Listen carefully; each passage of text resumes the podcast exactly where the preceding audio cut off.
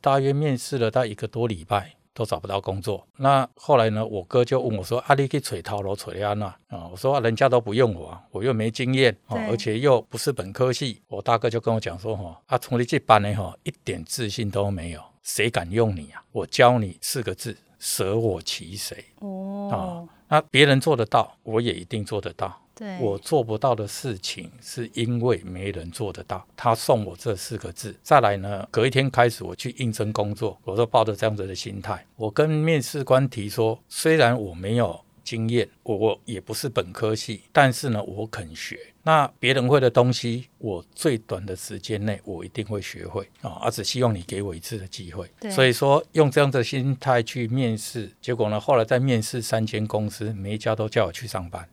哦，但是在之前呢，我应征了一个多礼拜的工作，没有人要我啊。那只有心态一改变，整个找工作的状况就不一样了。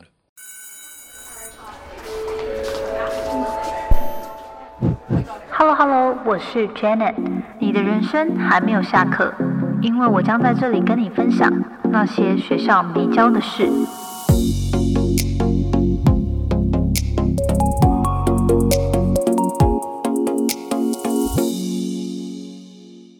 好，今天非常荣幸能邀请到建筑业界非常资深而且又有名的来宾哦，来跟我们分享他的人生历程还有故事。当初呢，我在做功课要采访杨董的时候，让我最惊叹和佩服的就是啊，他曾经有说过他要裸捐自己的财产投入公益事业，然后我就觉得哇，太佩服了，就是能够发下这样子的愿哦。那今天呢，非常荣幸有这个机会可以跟泰舍实业的董事长杨。杨月修董事长呢，跟他请教他是怎么成为今天的自己，还有他如何透过佛法理论、孙子兵法等这种经典的这种学学术哦，来带领他的企业迈向成功。最后，我也想要了解，因为杨董他每一年真的是花好几千万以上投入公益事业，那我也想要了解说，诶，为什么您会有这个什么理由或契机让你开始投入公益？那我们就热烈的欢迎泰舍实业的。杨月修董事长，哎，谢谢，哎，谢谢主持人。好，那首先可不可以先请董事长跟我们简单自我介绍一下，就是您为什么会踏上今天的这条路，然后走到现在这样？因为我自己是彰化的乡下小孩，那我们家呢也只有五六分的农地，那我爸爸是一个退休的老师，那你说家里会不会支持我们出来创业？不可能啊，啊，因为家里全部很保守，包括我那时候呢。说要出来创业的时候，我爸还跟我讲说，他说他打电话问一下我哥啊，我就问我爸说啊，你要问我哥什么？我说看你适不适合出来创业啊，我就回我爸一句话说，老爸，立马拜托诶，创业是我的人生目标，你答应也好，不答应也罢，我又没要跟你借钱，我是希望你给我一声祝福就好了。那后来我爸才跟我说，哦，好啊，那你是要小心一点啊。那这个其实呢，我时常在谈说。决定一个人的成就最大的因素是什么啊？我说，决定一个人成就最大的因素是野心。你有没有那个野心？那建筑行业呢，本身是一个高资金密集的行业。我有没有那个野心？能不能达成？我要是有那个野心，我就可以达成。那只是说要如何达成，那就可能要有方法。那方法可能我年轻的时候还没有找到。但是别人可以，我也一定可以啊！那举例来讲说，当时呢，我刚毕业的时候去找工作，那因为我自己读五专，我读电子，然后痛恨电脑啊，五专读了六年。那找工作的时候呢，我都只找房地产啊，啊，找房地产人家都要有经验，不然就是本科系。我五专读了六年，又不是本科系，所以呢，所有的公司大约面试了大一个多礼拜。都找不到工作，那后来呢？我哥就问我说：“阿你去揣头路揣安娜啊？”我说：“人家都不用我，我又没经验，而且又不是本科系。”我大哥就跟我讲说：“哈，啊，从你这班呢，哈，一点自信都没有，谁敢用你啊？我教你四个字：舍我其谁。”哦，啊，那别人做得到，我也一定做得到。我做不到的事情，是因为没人做得到。他送我这四个字，再来呢？隔一天开始，我去应征工作，我都抱着这样子的心态。我跟面试官提说，虽然我没有经验，我也不是本科系，但是呢，我肯学。那别人会的东西，我最短的时间内我一定会学会啊，而只希望你给我一次的机会。所以说用这样的心态去面试，结果呢，后来在面试三间公司，每一家都叫我去上班。哇哦！但是在之前呢，我应征了一个多礼拜的工作，没有人要我啊。那只有心态一改变，整个找工作的状况就不一样了。是，所以说这个真的蛮重要的。那刚刚在谈的说，那野心又是什么？啊，那这个呢，就在谈到说，我退伍的第一天，因为我彰化人，我在台南读书，我在左营当兵，我台北一点都不熟。退伍的第一天晚上到台北呢，我大哥就叫我说：“哎，你去阳明山看夜景。”我就问他说：“哎，夜景有什么好看的？你又不带我去吃饭。”重点是两个男人去阳明山，好像没有没有，然后我自己去。哦，他还要你自己去？哦，叫我自己去。然后那时候我大哥住在中和国光街，从那边骑车到阳明山要骑一个小时。哇！我就问他说：“啊，你不带我去吃饭，叫我去一个人去阳明山看夜景，夜景有什么好看的？”对啊，他就跟我说：“你从阳明山看整个台北盆地，你台北盆地你看的是满坑满谷的灯，对，一盏灯是不是一户房子？”我说：“对呀。”啊，他就问我说：“你看得到人吗？”我说：“看不到人。”哦，一共台北钱不及银卡吧，满坑满谷的灯，满坑满谷的钱，那哪一盏灯是不是一户房子？是一盏灯至少一千万以上吧？那哪一盏灯没有人的？都有人的，台北钱不及银卡吧，满坑满谷的灯，满坑满谷的钱啊！他后来再讲了两句话，他说：“我们杨家子孙拥有一盏灯有那么难吗？我们会比山底下的这一群人差吗？”他一讲完，我就跟他讲说：“好，我晚上上阳明山。”你就自己上去看了，就自己上去，而且那时候是农历年才刚过完哦，天气还是很冷啊。我在阳明山大概坐了一个多小时，那然后我就给自己定了一个目标啊，我在山底下，我六十岁以前，我希望能够拥有一整栋的灯，一盏灯，我的遗憾，我要一整栋自己的灯啊，这个是我六十岁的目标。那只有远期目标，没有中短期目标，那叫做做白日梦。我要拥有一整栋的灯的前提是什么？我要在台北市至少要盖个一二十栋，才有可能拥有自己一整栋吧。好，那我要在台北市盖个一二十栋，我设定了我必须中期目标，我创业十年之内我要有自己的建筑团队，这是中期目标。那你说那哪时候创业？我要是五十岁创业，十年后再建立，哦，就六十岁了，那就来不及了。所以我的短期目标呢，三年内创业。啊，你说创业就创业哦，你到底学了些什么？对，那我就设定目标，第一年学业务，第二年学企划，第三年学规划设计。那三年时间一到，就地辞呈，就出来创业。哦，那时候前三年你是先让自己去业界学，对，然后第四年去公司上班去学专业，对。但是那时候呢，有人脉吗？没有。有资金吗？有。我那时候存了一百万，只是说这一百万又怎么存的？其实呢，就像我在跟我儿子讲说，有一次了哈，我儿子呢他在那边打电动，我就跟他讲说，啊，你那么混哈，长大后要干嘛？哦，他就直接跟我讲说，啊，接你的事业啊。哦，他也是 野心蛮大的，我觉得自己可以。说，那你以为你老爸在开牛肉面店？我现在下的决策都是几十亿、几百亿的决策，你的格局了不起，只有几十万，那你的格局不到那里。你知道，你下错一个决策，你不止害死自己，你还害死地主、害死客户、害死厂商、害死股东、害死员工，害死一堆人。对，哦，那为了避免你造业，哦，你放心，我发愿裸捐了，啊，不要荼毒别人的。对，那后来我再跟他补了一句，你要接我的事业有个前提，你自己出去创业做的比我大，表示你的格局已经比我大了，你再来接。我儿子就跟我说：“我做的比你大，接你的干嘛？就做我自己的就好了。”我说：“哎对对对。”嗯，所以就都可以裸捐，没差这样子。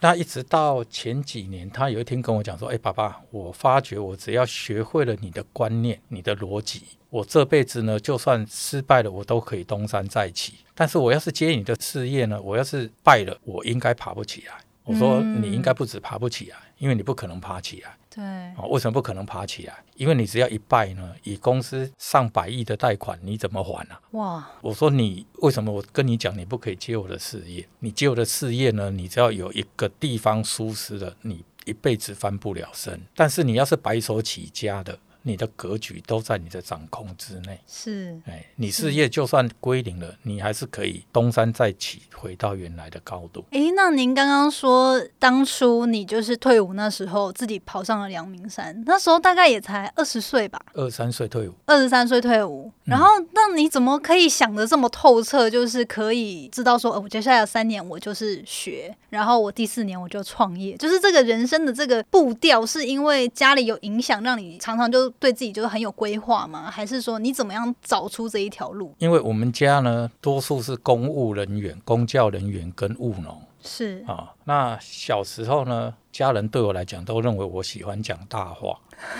你是老幺吗？就是第二个老三老三，OK，所以我以前，我就自自己跟自己讲一句话：我让那一些大话都成真，我就不信你们还会讲我说大话了。就是实话，就不是大话。哎，因为你那讲的那些大话现在都成真了啊、那成真怎么会是大话呢？哦，所以呢，你不想被人家讲说你讲大话，那就把那些大话做出来吧。嗯嗯，那我年轻的时候也因为时常讲大话，那讲大话就把大话成真吧。哇，真的是很有勇气耶！我觉得现在年轻人比较，首先就是第一个是很难做这么有野心的梦想，然后第二个是哎，真的能够落实，然后实践自己的承诺，这真的不简单。所以我刚才在才在讲说你的野心是什么？因为呢，其实每个人都有梦想，但是你那个梦想是真的梦想吗？你有没有计划去执行？你要是有计划去执行，那些梦想不会是梦想啊。那如何去执行？好，那再举例来讲说，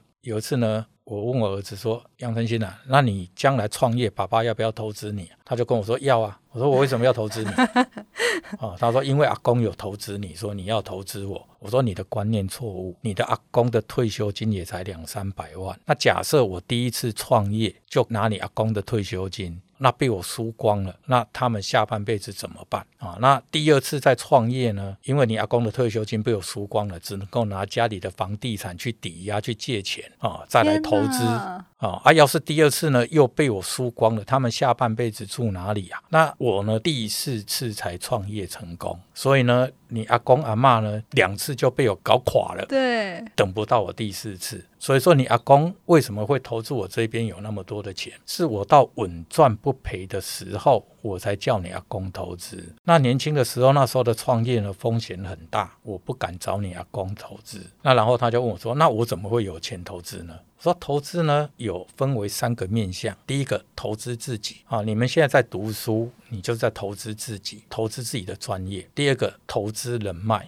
你的朋友、你的同学，将来你的同事都是你一起合伙创业的伙伴，跟投资你的金主。所以呢，做人要大气，该请客要请客，但是切记卖这种动作盘那点后啊。对，好，那第三个，因为你有专业、有人脉，那你有赚钱的点子，你就下去投资事业。但投资事业有一个前提，你的信用不能破。嗯，你信用要是不破，你有专业，你有人脉，那人脉里面呢就有跟你合伙创业的伙伴，跟投资你的金主，你有金主就有钱脉是，哦，那你就从才华、人脉跟资金就都到位了。那只要你信用不破产，你第一次败了，你还可以东山再起；第二次，第二次败了以后还可以第三次、第四次、第五次。但是你要是信用毁了，就什么都没了。对，所以为什么说我都鼓励我小孩说，早点出去冲吧，早点出去创业吧，啊，不要待在家里，不要让固定的薪水腐化了你的野心。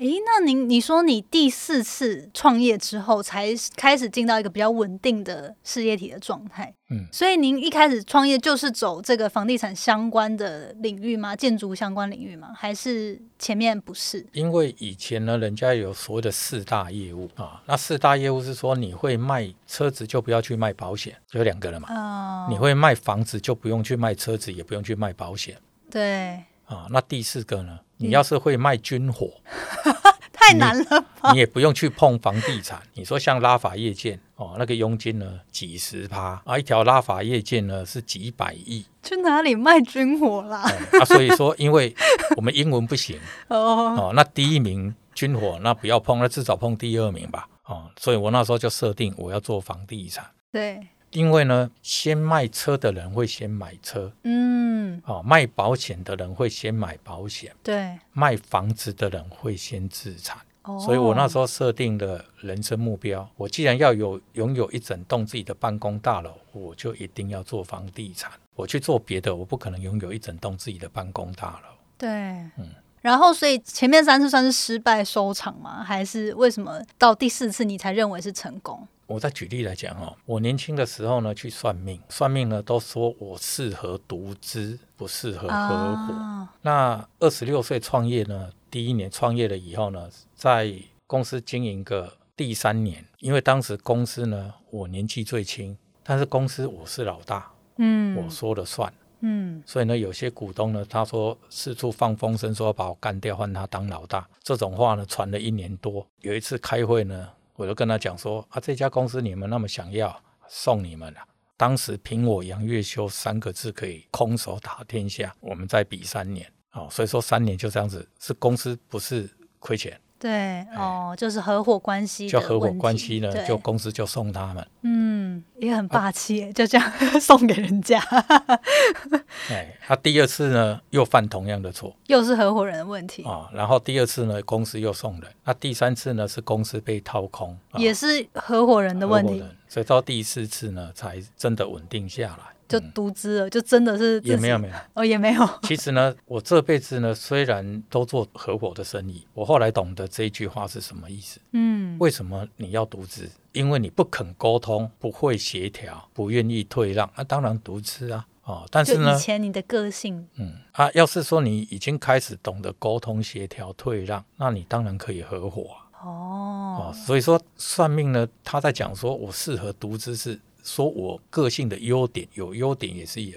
它的相对缺点。是是，我把缺点改掉了，我就有独资的霸气跟合伙的沟通协调退让的能力。所以我这辈子都是做合伙。那刚好您这边就是也有带到哦，就是你开始悟到说，哎，自己的个性需要做一些调整，然后才可以在事业上有所突破。那因为之前也看到您的一些相关报道，就是你会运用，比如说像是《孙子兵法》啊，或是一些佛家的理论，来带领您的团队或你的你的这个企业做决策上面去参考这些经典。那蛮想要知道，为什么当初怎么会踏入一开始研究《孙子兵法》或是这种佛学理论呢？其实人家有之前就听人家在讲说，《孙子兵法》是全世界写的最好的行销书籍。哦，最棒的行销书籍是《孙子兵法》，所以呢，我退伍的第二年，就就业的第二年呢，我就开始在读《孙子兵法》。那一般《孙子兵法》的人的读法呢，都他，我有时候跟朋友聊天，他说：“哎，《孙子兵法》我也读过。”我都会问他说：“那你怎么读啊？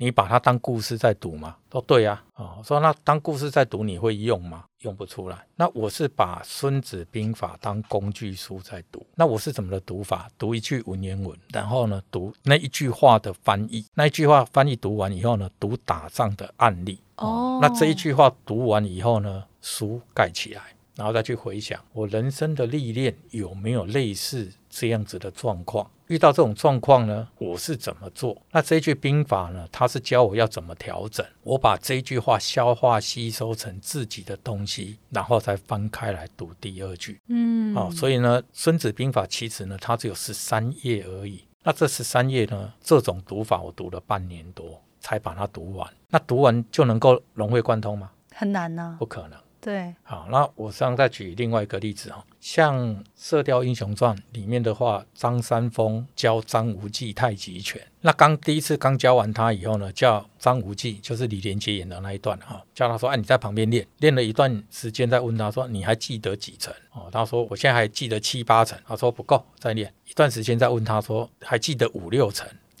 哦，然后他叫他再练，一直到说他记得两三成，一直到他说他全部忘光了。嗯，张三丰才跟张无忌讲说：“你练会了。”那这一句话是什么意思？无招胜有招是吗？因为他已经人剑合一了 哦，啊。那当你人剑合一，什么叫做无招胜有招？因为呢，人家一拳打过来，你要先想说我用哪一拳挡掉，就被哪砍到，哪一拳回击，对等你想好的时候呢，已经被打死对，啊。那你要如何把兵法的这一些全部融会贯通？遇到事情你根本连想都不用想啊，变成直觉的一部分。你自然出手就是兵法里面的内容。那因为兵法呢，它包括如何布局、如何造势、那如何 close，各式各类的你在谈的面面俱到，它是一个圆。因为以西方在教的行销，它是都在谈行销的方向，但是兵法它不是在谈方向，它在谈一个圆啊，一个攻守兼顾的一个圆。嗯，哦，你找不到弱点，这个是兵法在教，是教这个。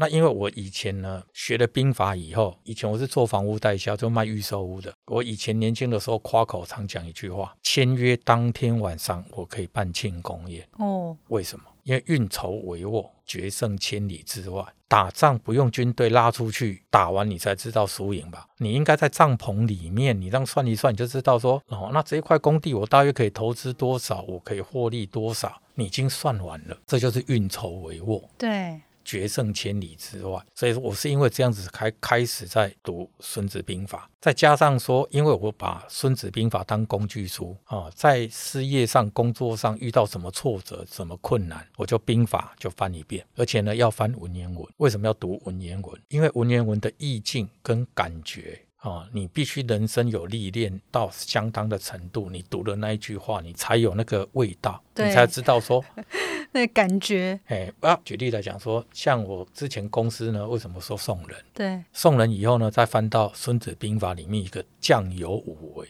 当一个将军有五个危机，第一个叫避实可杀，因为呢，你抱着必死的决心呢，你一定冲锋陷阵，就最后呢，往回头一看，只有你一个人，旁边的人全部没跟上，那你一定被杀。做生意呢，你这个案子要做，那个案子要做，那个案子也要做，你没有考虑到公司的能力，包括公司的资金，你有可能案子接太多，嗯，公司倒了。对，好，那另外第二个叫必生可辱，你怀着贪生怕死的心态去打仗，你一定被抓，因为你贪生怕死，枪弹炮药都在旁边一直在射，你已经怕被打到，一定躲起来，结果人家撤退了，你还躲在那里，就一定被抓。对，这个在生意场上呢，就是说这个案子也不敢接，那个案子也不敢做啊、哦，那你光公司管销你就倒了。对，啊、这叫毕生可辱。第三个呢，素愤可悔。你要是太容易脾气上来呢，你会做出时常令自己后悔的决定。嗯我就犯了第三样。嗯，在翻兵法的时候说啊，这个之前都读过了，已经倒背如流的东西，我怎么犯这个错呢？你会再提醒自己一遍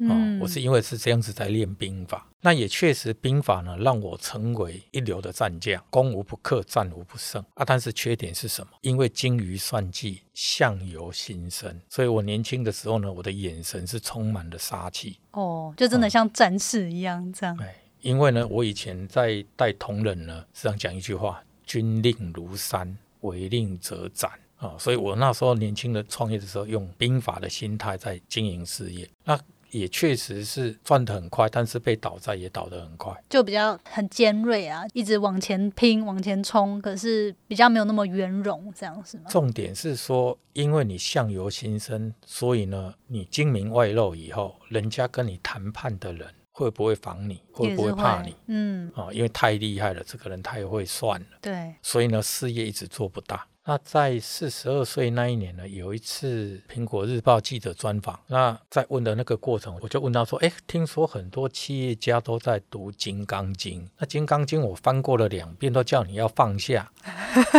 啊，这个怎么做生意啊？”他就建议我说去读另外一本叫《当和尚遇上钻石》。哦，嘿，我有看过。那这一本书呢，读一读以后说，哦，原来《金刚经》是这样子用哦，遇到挫折用《金刚经》的哪一句话，它是什么意思嗯，啊？《金刚经》读完以后说，哦，原来《金刚经》是这样子用，所以我开始去思考什么叫做利益众生的慈悲心。那何谓利益众生？跟我们有相关联的，包括客户、地主、厂商、股东、员工，是不是都是众生之一？是，包括我也是众生之一，每一方都要有利益，都要有好处。那有一方没有好处，他就不会跟你签了。嗯，好，那就像我们在弄都更案好了，其中有一个钉子户呢，可能他不见得是金钱上的问题，有可能是情感上的问题。啊，例如说像我们新庄案那个案子，一个九十二岁的阿妈独居老人，我们去跟他谈都更，他会跟我签吗？他就不想不，可能。对，哦，那所以说什么叫做利益终身啊？他要的是什么就他可以安享晚年嘛。啊？所以呢，我们后来呢，就是找同事呢去挑一间有景观的、有电梯的，然后带哇这个阿嬷去看。就这个阿嬷呢，她在讲说，我那个老家都充满了我跟我先生的回忆哦，听到你就三条线。所以说那间房子呢，就买那个阿嬷的名字，装潢完了以后呢，叫他搬过来，再跟那个阿嬷讲说，阿姨啊，你看一下全幢这间房子是你的名字了，你家里的装潢我也尽量按照你原来老家的那家里那个味道搬过来了，你能不能跟我们签约？那假设他不跟我签呢？对啊，怎么办？所以你又，要送他房子，所以为什么刚刚在谈，就是说什么叫利益众生，什么叫慈悲心？慈悲心，你举例来讲说，有时候会问朋友说，你会对谁最慈悲？有很多人会说啊啊，对自己的另一半，对爸妈，对小孩。我说错，对自己最慈悲。家人所犯的错，你一百趴能够原谅吗？不一定。但是自己所犯的错，一百趴都会原谅。嗯，不能够原谅，就切腹自杀了。就会自己过得很痛苦了。但是，没有没有没有，你不原谅自己，你就切腹自杀了所以一定会原谅自己。对了对了，哦，所以慈悲心呢，就是同理心，就是将心比心。嗯，你站在对方的角度去思考，然后如何解决他的问题。你解决他的问题，就是解决我的问题啊！啊、你说这个钉子户为什么不签呢、像那个老奶奶为什么不签呢、对啊，为什么他也不九十二岁又独居老人，那怎么会签？他也不可能需签啊。对啊，好，那这个怎么办？那就是这个解法嘛。那他担心的，他在乎的，你就解决他的问题啊。所以后来呢，在用佛法的理论，跟我所有参与的人，每个人都有好处。那我也是终身之一啊，我可以少赚了，但是我也不能够亏钱了。是，所以呢，整个开发的手法就变了嗯，啊，就用兵法再加佛法的理论。哇，这个故事真的很特别。所以当初你也觉得，如果他真的还是死不搬，就那栋房子就送他这样，最后还是可以透由诉呃讼拿回来，哦。还是可以透由啊，但是你整个案子是卡住嘛。对，啊啊！你说一个一个那么大的都更案，两百多亿的都更案，再谈一点，值不值得赌啊？对，其实呢，再谈到说哈，像人家都说赌博好不好？不好赌博是好事，是好事吗？为什么？赌博是好事，因为呢，做生意就是在赌博。只是说赌博呢，就像说在玩百家乐好了，嗯，百家乐呢，庄家赢的几率呢是五十点零零零零几趴，那玩家呢，他赢的几率是四十九点九九几趴。那假设你做的生意呢，你连五十趴的胜算都没有，那你不如去赌博。所以说，你这一笔生意，你到底有几成的胜算？重点在这个嗯啊。嗯，那你要说一百趴稳赢的，你才要下手，那也轮不到你对，很难啊。对对，啊。那你大约有几成的胜算？你有七八成的胜算就该出手了。嗯，啊，那只是说你要是不小心伤到了，那伤到了怎么办？你有没有给自己留一条后路？是是哎，所以以前呢，有另外一句座右铭，文天祥讲的：“存心时时可死，行路步步求生。”哦，你随时要有那种，你走错一步棋，你就是死路一条。那因为不想死，所以呢，我每一步都要很小心。受伤会不会？可以受伤，但是呢，不能死。受伤一定会有，但是你连受伤你都不敢去做公务人员出不去啦。对嗯，那就那就只有去做一个，但是现在公务人员，也没有很有保障。对 公务人员也也没有保障啦。是嗯是是，哇！那今天真的是听到很多很很特别的故事哦。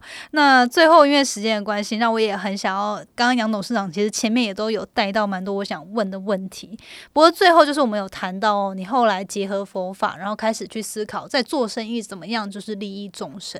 那我也想要带到今天最后想要介绍的，就是关于校园性马奖这一块。为什么你会想要通过这个比赛来鼓励这些年轻的高中生、大学生来投稿，然后甚至愿意花总共一千四百万的奖金来鼓励大家哦？那可以跟大家分享这个专案的这个理念吗？还有当初的这个初心是什么？我从四十二岁发愿裸捐以后呢，我就开始在做公益，而且做的公益还做蛮多的。但是刚开始做呢，没有感觉所以以前我我要开玩笑跟我爸讲说，哈，可能我们上辈子欠人家很多，那做公益根本没有感觉，到底对生意有没有加分？一直累积到一定的时段以后呢，你会发觉说，哎，你好像之前你累是上辈子欠人家的，你的债还完了，还完了，再来呢，全部都是现世报。其实你说我们新庄那块工地到底怎么成功的？三千平，快两百个地主，我们两年内一百趴签完。超级厉害！人家问我们说：“那你怎么做的？”我说：“那个是神机，不是奇迹。那个不是我做的，那是菩萨给的。”对。好，那我们现在在信义区，在忠孝东路松山路口，第一期呢一千四百平，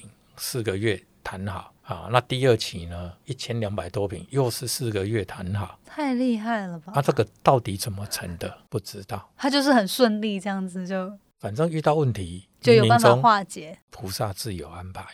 所以后来呢，我这一个想法，我跟同事在讲说，有一次我开会跟我们开发的同仁讲，房地产这个行业呢，这些低攻击，你们有没有那个命，有没有那个运赚这一笔钱？啊，每个人都没讲话嘛，我就跟同仁讲说，哈，玲珑某黑命啊，连我都没有。假设你们有那个命的话，哈，你们现在呢不是富二代呢，不然呢就是大地主的小孩。嗯，啊，为什么大家要风吹日晒雨淋的，做的像条狗一样？啊，因为我们没有那个命，那我没有那个命，我又想赚这个钱，那怎么办呢？我们就开始大量做公益吧。到菩萨有一天认为说，哎呀，你的福报累积够了，这块工地拨给你们赚。所以我都跟同仁在讲说，我们要发自内心，真的在做公益。做公益是无所求的做。对。那也是因为这样子呢，才会开始做大量公益。那公益我要做什么？为什么会去谈善孝爱？善孝爱呢，其实他是天地人心里要是有善的学生，这个有善社会才能够互相帮忙，社会更温馨。嗯啊，那有孝的孩子，你说同学之间，像我一个同事的，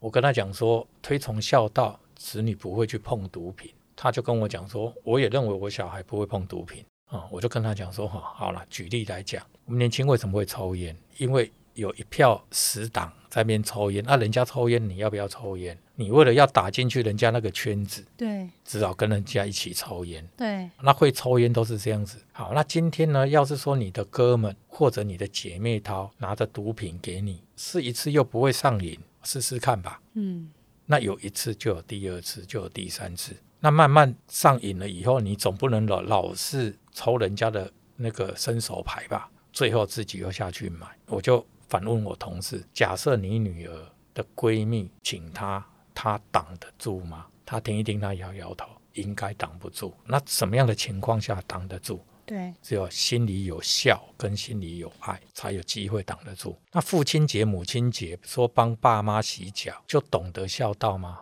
哪有可能？因为学校都只有用嘴巴在教，用言教，没有身教。嗯，我觉得孝道这个东西呢，你要真的是要身教。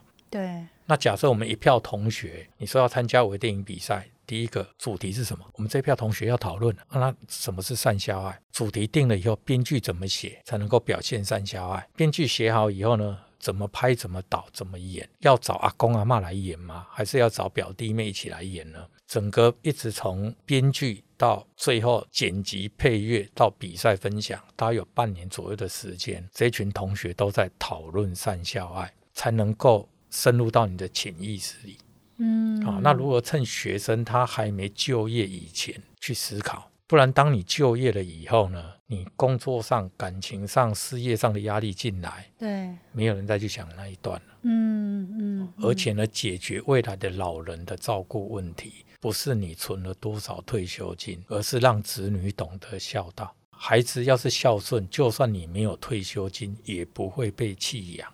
嗯，要是你存了很多钱，但是子女不孝呢？你存越多，插管的时间会插越久。嗯，什么意思？听得懂吗？因为你拔管了，就从那天开始起算遗产税。所以通常的拔管就插管躺在那边，为什么不拔管？因为他遗产税他还没有避税避完。天哪！啊，所以呢就不把管。这也太狠了吧！那要是说一个心理有效的子女，会让爸妈为了逃遗产税就躺在那边都不把管吗？是啊，不至于吧？对，啊，嗯所以呢，如何推崇善孝爱啊啊，做这个呢，到底有没有好处？我是觉得说，我现在是发觉说，对事业帮忙真的很大，所以呢，才会更是做的越多。是所以说，假设说各位同学，要是说你真的发自内心去做公益，可能刚开始做你没有感觉，但是你要是累积一段时间，你会发觉说，真的对你人生有很大的帮助。对对，我很认同。嗯对，而且因为就算是学生，可能一开始你你有的这个钱财没有这么多，其实还是有很多管道跟方式，你可以提供你的能力啊，或者是说，哎，你的时间、劳力等等，去帮助其他有需要帮助的人。这边的话再补充，因为我们第一届在一百零九年那一年呢，有九十一所大专院校参赛哦，有八百五十三部作品。那以前历史最高纪录是中华电信是三百零九部，我们第一届呢就八百多部。哇，事后呢，像我们前一阵子，我们跟台艺大的院长视觉传播社系啊、院长他就在跟我提说，诶，杨董，我们很多学生都在期待说他能够参加金马奖的微电影比赛，是因为学生真的需要那个奖状，他将来升学也好。包括他们就业也好，真的需要这一张奖状。那因为参赛的作品蛮多的，在业界新马奖在业界已经算是他们在讲说，学生都很期待在参加这个比赛，因为它跟一般的微电影比赛那个规模不一样。是哎是，那学生真的需要这个。那另外呢，我们也有在征求校园大使。那校园大使呢，当时呢。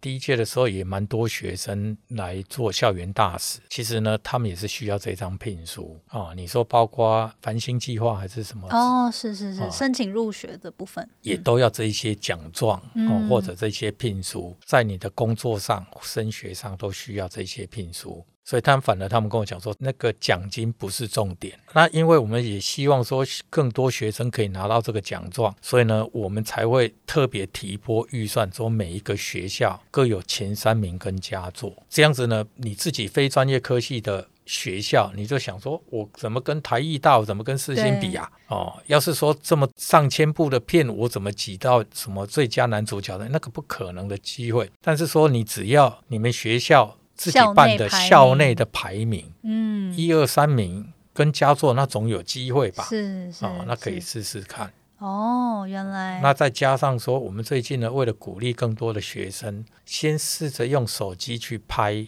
哈、一些短片，所以呢，我们最近在演你说在做每日一笑嗯啊、笑话的笑跟孝顺的孝其实是同音。是啊，那你只要愿意随手拍个三十秒之内的一个短影片上传，那你该周的话，你的点阅率达多少，我们就给奖金。第一名给多少，第二名给多少，第三名给多少。每周都有比赛这样哎，我们好像是每周还是每十天，我忘了。哦，啊啊，都有给奖金。那由这边让学生先试着随手拍，那你拍一拍，拍习惯了以后，你就可以试着说，哎，那我要不要试一个三分钟到三十分钟的微电影？对，哦，那这个就要编剧了。嗯先让学生试着随手拍那三十秒内的短片。那你在拍这个过程呢，包括后置、剪辑、配乐，其实这个在职场上已经是很重要的第二专长、第三专长。对对所以，我们第一届呢，那时候呢，有跟新主流基金会，那是基督教的啊，啊，还有跟台湾电影文创协会，有针对如何用手机拍为电影，如何拍摄、取角、剪辑、配乐，都有开这样的课程。哦哇，那每次开课呢都爆满对啊，一定的，啊。那像这一段呢，我们也有在考虑说，是不是这个要去做网络教学？嗯哎，开变成线上的，对对对，是哎线上的网络教学。就今年也应该也会安排开这样子的教学课程就对了，哎，今年我们有排在后面会规划。进度表里面。OK 哎，我们的进度表预算有再去排这个。是是是对，哦哇，那真的资源很多，因为我有参考你们第一届，真的有邀请到业界非常很厉害的前辈们啊、导演啊、编剧来当评评审，然后也给这些参赛的学生们很多的建议。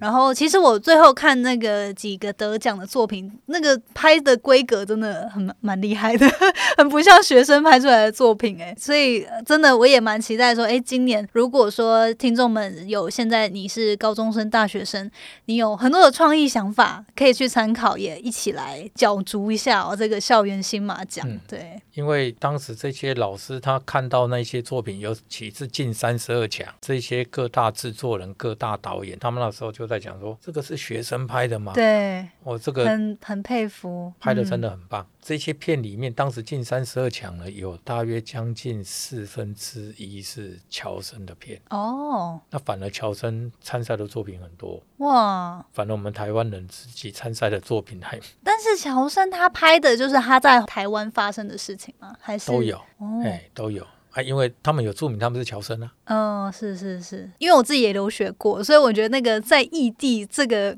思乡啊，是那还有那个想念父母这种，可能特别会有比较有些感触，是吗？应该是当你离乡背景的时候，你只有心里只有一条路了，对对对冲吧。对，没错。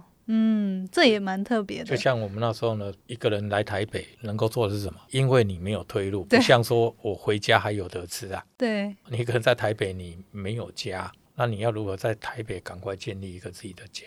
对，嗯那还有要补充的吗？还是？嗯，就新马讲的这一段，应该是刚在谈的。除了奖金以外，其实那个奖状跟聘书对很多人来讲，会比那个奖金更重要。那另外呢，因为参加比赛，你所学到的第二专长、第三专长，也应该比你的那个奖金更重要。是是啊，那这些呢，都是参加新马奖除了钱以外的附加很大的价哎，值。对，一个很大的价值。嗯，而且我自己其实你分享完之后，其实我自己也觉得说，如果学生们能够在他们还在学的期间哦，一起有一个团队去完成这个专案，它是一个很有成就感的事情。那不管说最后有没有得奖或有没有拿到奖金，它是一个你们一起实践完的一件很有意义的事情。所以我觉得也算是一个青春记录啦。所以鼓励大家感兴趣，真的可以呃赶紧去报名。这个详细的报名时间还有这个活动办法，我们都会放到资讯栏跟大家分享。好，那我们节目进到尾声哦。那最后想要请问杨董啊，如果说你能够给年轻时自己一个建议，你有没有特别想对几岁时的自己说什么？我年轻的时候，对，我觉得我这辈子过得很精彩。哦，没有后悔的那个人生，那真的很棒啊！啊就每一刻都努力活在当下，做到最好。就算再大的挫折、再大的困难，我都认为说这个是老天给我的考题，包括遇到多大的困境，都是老天给我的考题。那考过了就过了嘛，考没过没过怎样？那他 重考而已啊，对，再重修而已嘛，是是，又不会怎样。那人生历练就是如此。因为我为什么会这样子谈谈的，是说我一样的错呢？为什么一犯再犯？那表示说这是什么意思？这是我累世的习惯。嗯，哦，我那时候举个例子，一个小朋友呢，幼稚园的时候呢，常被霸凌。他读国小的时候会不会被霸凌？会嘛？啊，他出社会以后会不会被霸凌？会还是会啊？为什么他会被霸凌？可能个性太好，太软弱，不是，不是因为他有一些小动作就很白目的那种习惯。是因为太白目。那旁人呢，看到他那些习惯呢，就很想修理他。哦，但是他知不知道他的问题？有些人知道，有些人不知道。对，他要是在年轻的时候把这个白目的坏习惯改掉，他这辈子就不会再被霸凌啊。就算他出社会以后呢，他这个白目的坏习惯还是存在，他就一辈子会被霸凌。那下一辈子呢，继续被霸凌，除非说他到某一次，他把这个坏习惯改掉了。嗯，他就不会再犯同样的错。所以你有没有发觉说，其实任何人一样，你自己的缺点是什么，自己很清楚啊，是，只是要不要改而已。要不要改？但是呢，真的很难。是，因为那个不是你这一辈子的坏习惯，是你累世的坏习惯。那你趁年轻的时候赶快改。而像我儿子那个耍型的个性啊，要去美国五点的飞机啊，然后到三点呢跑来跟我讲说：“哎，爸爸，我美国签证过期了，怎么办？”啊，然后到美国以后呢，一月五号要注册，他到一月十五号呢就打电话跟我讲说：“哎，爸爸，那个注册的日期我记错了天哪，啊，那我现在没有学校可以读，那怎么办？”太夸张了。啊啊，这个是他的坏习惯。那遇到这样的事情是不是好事？好事啊！那你没有处罚他说啊，你过期，那你自己付改机票的钱，你有他后来他就说啊，他要去读那个什么语言学校语？言学校。我跟他讲说，你都已经成年了，为自己的行为负责。没错，啊，因为我给他们要出国的时候，给他们一叠现金。我跟他讲说，你要一个月把它花完哦，剩下十个月呢当乞丐，那也是你的事，你自己选择的。哎，所以呢，你要如何做好计划？你这些钱呢，你要安排十一个月哦啊，你要记得回国的车费，因为是回国的机票有了，回国的车费呢，到机场的钱你自己要留着。对，那自己决定吧。那就算长辈能够帮你，也只有应该是在二十五岁之前能帮而已。那以后都要为自己负责，反而父母越帮子女是越害的子女。是，嗯，好，那今天就再次感谢杨董事长来跟我们分享你的人生历程，还有一些非常特别，觉得听到就觉得哦，就是不同世界、不同格局的一些故事。这样，好，那真的很谢谢您的时间，那就期待接下来新马奖非常的顺利，然后你们收到非常多丰富的作品。好，感谢董事长，谢谢。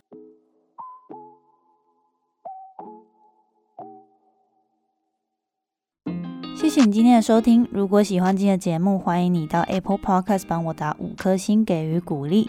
希望收到我更多的分享，你可以在 IG 上搜寻 Janet Lin，我的账号是底线 J A N E T 点 L I N 底线。所有的详情都可以在资讯栏中找到哦。那我们下次见喽，拜拜。